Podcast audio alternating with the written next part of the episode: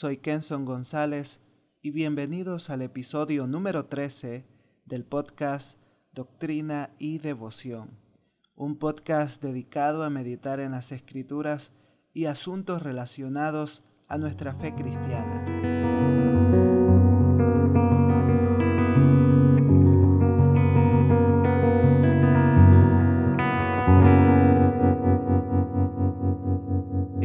Podcast anterior estuvimos hablando un poco sobre el autor y los destinatarios de la primera carta de Pedro. Ahora continuaremos nuestro camino, considerando el versículo 2 del capítulo 1 de esta carta. Leemos las escrituras. Primera de Pedro capítulo 1 versículo 2. Elegidos según la presciencia de Dios Padre en santificación del Espíritu, para obedecer y ser rociados con la sangre de Jesucristo. Gracia y paz os sean multiplicadas. Soy consciente que en este podcast tocaré un tema del cual hay muchos debates, de los cuales la mayoría son poco fructíferos. ¿A qué tema me refiero? A la elección divina. El apóstol Pedro inicia el segundo versículo refiriéndose a sus lectores como elegidos según la presciencia de Dios Padre.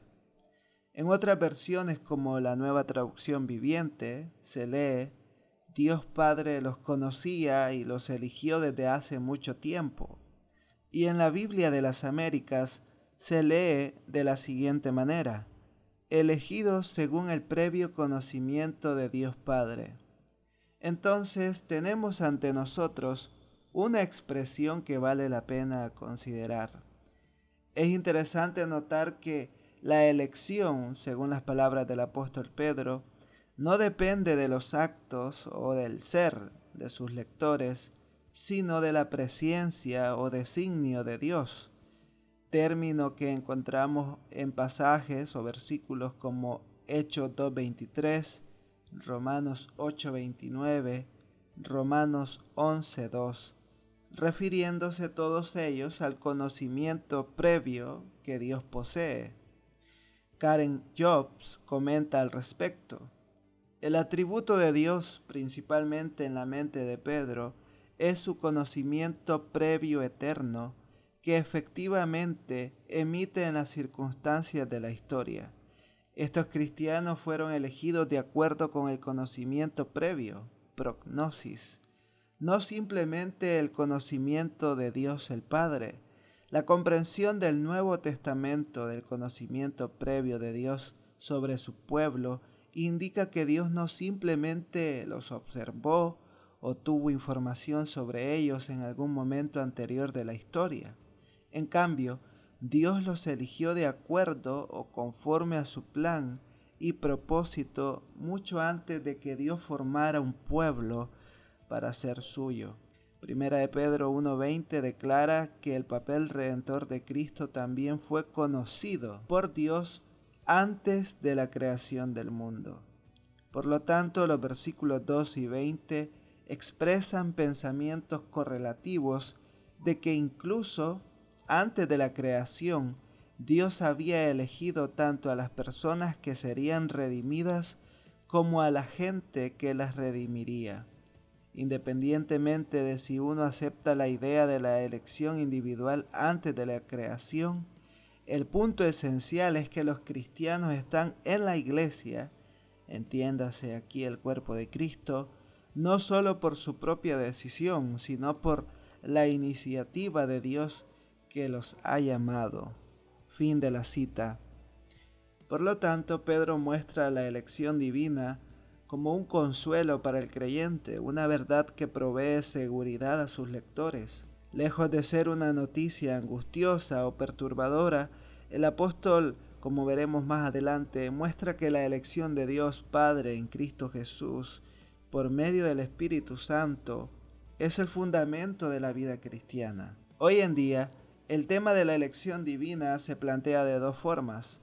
Por un lado se afirma que la elección divina es basada en la fe del creyente, es decir, Dios vio en el tiempo que yo creería y por lo tanto me eligió.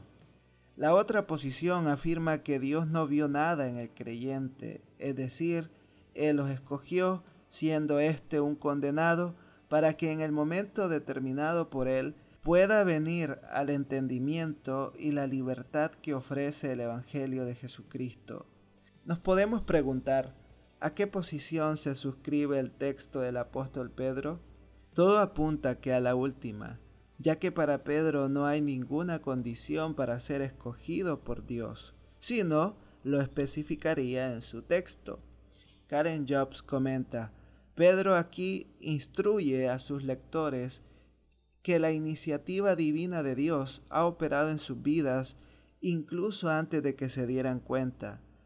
Es este plan decidido de Dios más grande que la vida de un individuo, el que constituye la base fundamental para la esperanza y el aliento que Pedro está a punto de ofrecer.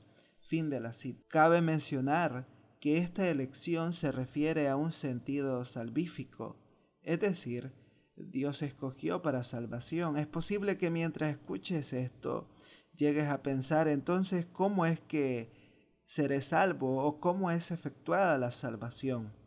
El mismo apóstol Pedro nos dice que esta salvación es efectuada por Dios Padre, Dios Hijo y Dios Espíritu Santo. La Santa Trinidad obra en la salvación. A propósito de esto, Dennis Edwards comenta lo siguiente. El conocimiento previo de Dios Padre puso en marcha el plan de elección. El conocimiento previo no es simplemente conocimiento o incluso conocimiento antes de un evento, más bien significa que pase lo que pase, se hace de acuerdo con el propósito de Dios. Tales palabras sirven de aliento en al menos dos sentidos.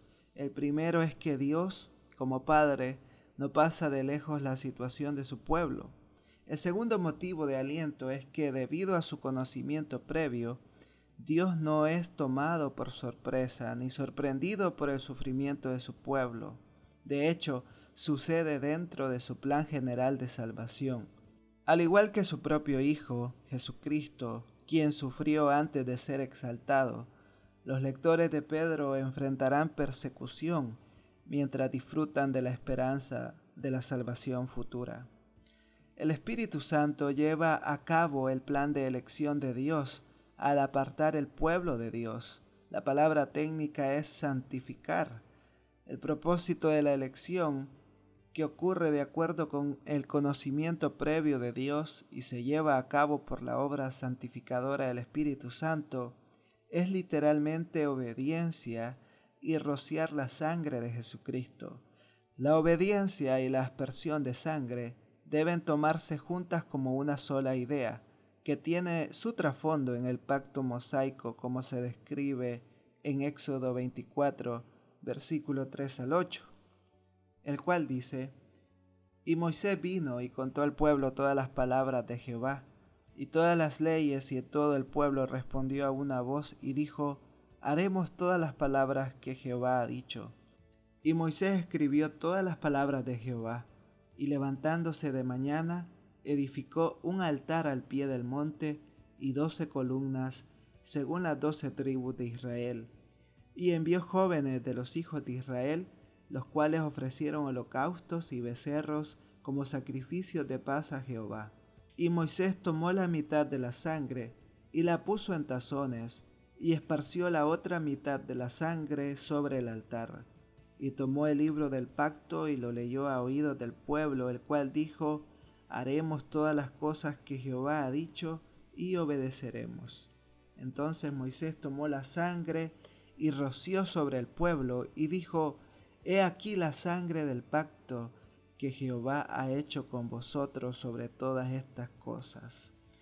En la ceremonia descrita en Éxodo, la nación recién formada hace varias promesas de obediencia, es decir, hacer todo lo que el Señor ha dicho. Acompañando esas confesiones de la gente, hay rituales que involucran la sangre de los animales sacrificados, que se salpica no solo sobre el altar, sino también sobre la gente. La aspersión de sangre es el medio por el cual las personas se limpian y el pacto se sella. Para Pedro, Jesús es el sacrificio que se anticipó en Éxodo 24. Pedro bien puede tener Éxodo en mente aquí, como lo hace en el capítulo 2, versículo 9, donde se basa en Éxodo 19, 5 al 6. El propósito de Dios en la elección es formar un pueblo consagrado que sea obediente a Él como lo es Jesucristo mismo, después de haber sido limpiado por la sangre de Jesús y apartado por el Espíritu Santo.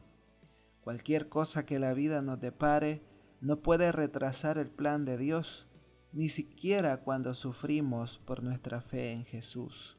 Fin de la cita. Hasta este momento, hemos comprendido que el apóstol Pedro habla sobre la elección de Dios Padre basada en su conocimiento previo, conocimiento que no está determinado en función de nada en específico, sino en su propia voluntad. Cuando se habla del tema de la elección de Dios, surgen preguntas como la siguiente, ¿soy yo un elegido? A lo cual se puede responder, si te has arrepentido de tus pecados, crees en Jesucristo como tu Salvador, anhelas y procuras vivir para Él porque lo amas, entonces ciertamente eres un elegido en el cual la gracia de Dios ha obrado para salvación. Para el apóstol Pedro y sus lectores no era necesario explicar si eran elegidos o no. Ellos partían de su trasfondo veterotestamentario, en el cual encontraban que Dios había escogido a Israel, de modo que así entre los gentiles había escogido a más para que sean parte de su pueblo, a gentiles y judíos. Así que el tema de la elección divina no era para generar dudas o temores, sino para servir de consuelo. Pedro les recuerda que Dios quien tomó la iniciativa en sus vidas y los ha llevado a una relación íntima amorosa y redentora con Él. Pero también Dios reclama la suprema autoridad sobre sus vidas. Tal recordatorio es apropiado en momentos en que los cristianos están preocupados por las circunstancias en las que se encuentran, confundidos acerca de cómo vivir y tentados a dudar de la bondad o fidelidad de Dios. Así que la elección divina, este tema, es de mucho consuelo para los creyentes tanto en aquel momento como ahora en la actualidad.